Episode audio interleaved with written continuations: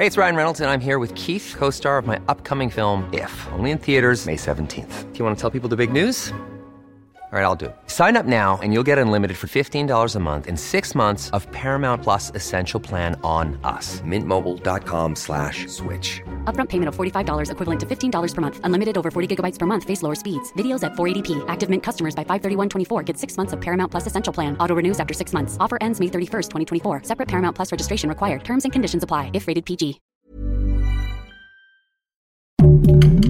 Heraldo Podcast. Un lugar para tus oídos. Gracias por tu heroica labor, Proteo. Descansa en paz.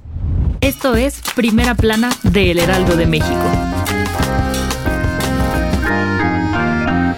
Este domingo comenzó con noticias muy tristes por parte de las autoridades mexicanas, quienes a través de redes sociales dieron a conocer la muerte de Proteo, uno de los perritos rescatistas que viajó a Turquía para ayudar a las víctimas que quedaron atrapadas bajo los escombros por el terremoto.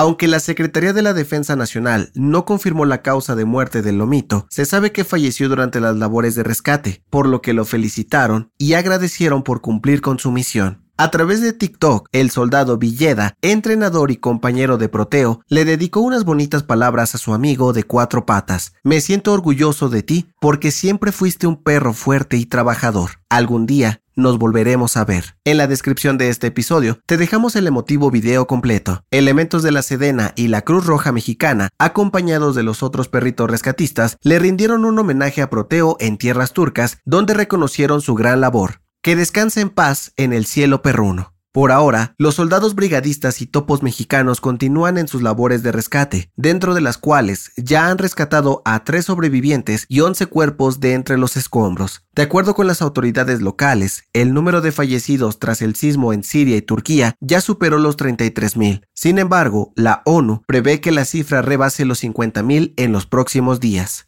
Gracias por escucharnos. Si te gusta Primera Plana y quieres seguir bien informado, síguenos en Spotify para no perderte de las noticias más importantes. Las elecciones para gobernador del Estado de México están a la vuelta de la esquina y por ello, este domingo las precandidatas Delfina Gómez de Morena y Alejandra del Moral del PRI cerraron sus precampañas. Sí, el mismo día, a la misma hora y en el mismo municipio.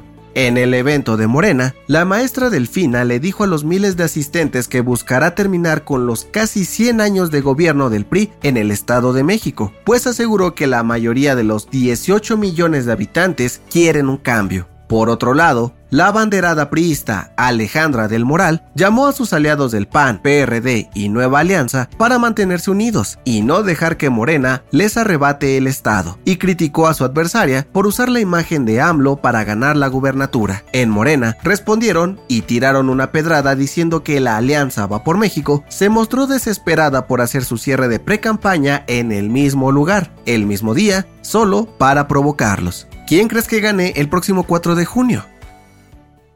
En otras noticias, tras la visita del presidente de Cuba, Miguel Díaz Canel, a México este fin de semana, AMLO dio a conocer que encabezarán un movimiento para impulsar el fin de los bloqueos económicos hacia la isla. El canciller Marcelo Ebrard aseguró que esto no generará tensión con el gobierno de Estados Unidos. En noticias internacionales, el Ministerio de Justicia de Turquía detuvo a más de 100 personas acusadas por la mala construcción de decenas de edificios que se cayeron tras el terremoto. Los fiscales investigarán por qué no cumplieron con los reglamentos de seguridad establecidos para evitar su derrumbe. Y en los espectáculos, la Comisión Nacional para Prevenir la Violencia contra las Mujeres publicó un comunicado condenando los comentarios de Patti Chapoy que hizo acerca del aspecto físico de la cantante Yuridia en Ventaneando en 2005. Podría haber consecuencias legales contra el programa por discriminación y violencia mediática. El dato que cambiará tu día.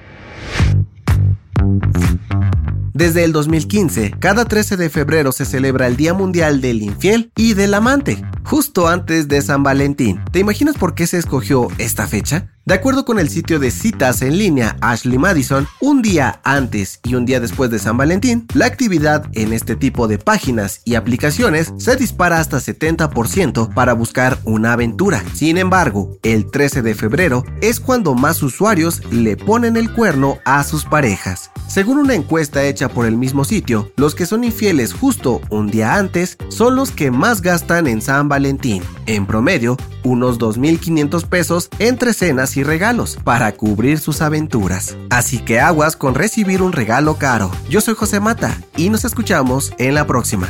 Esto fue Primera Plana, un podcast del Heraldo de México.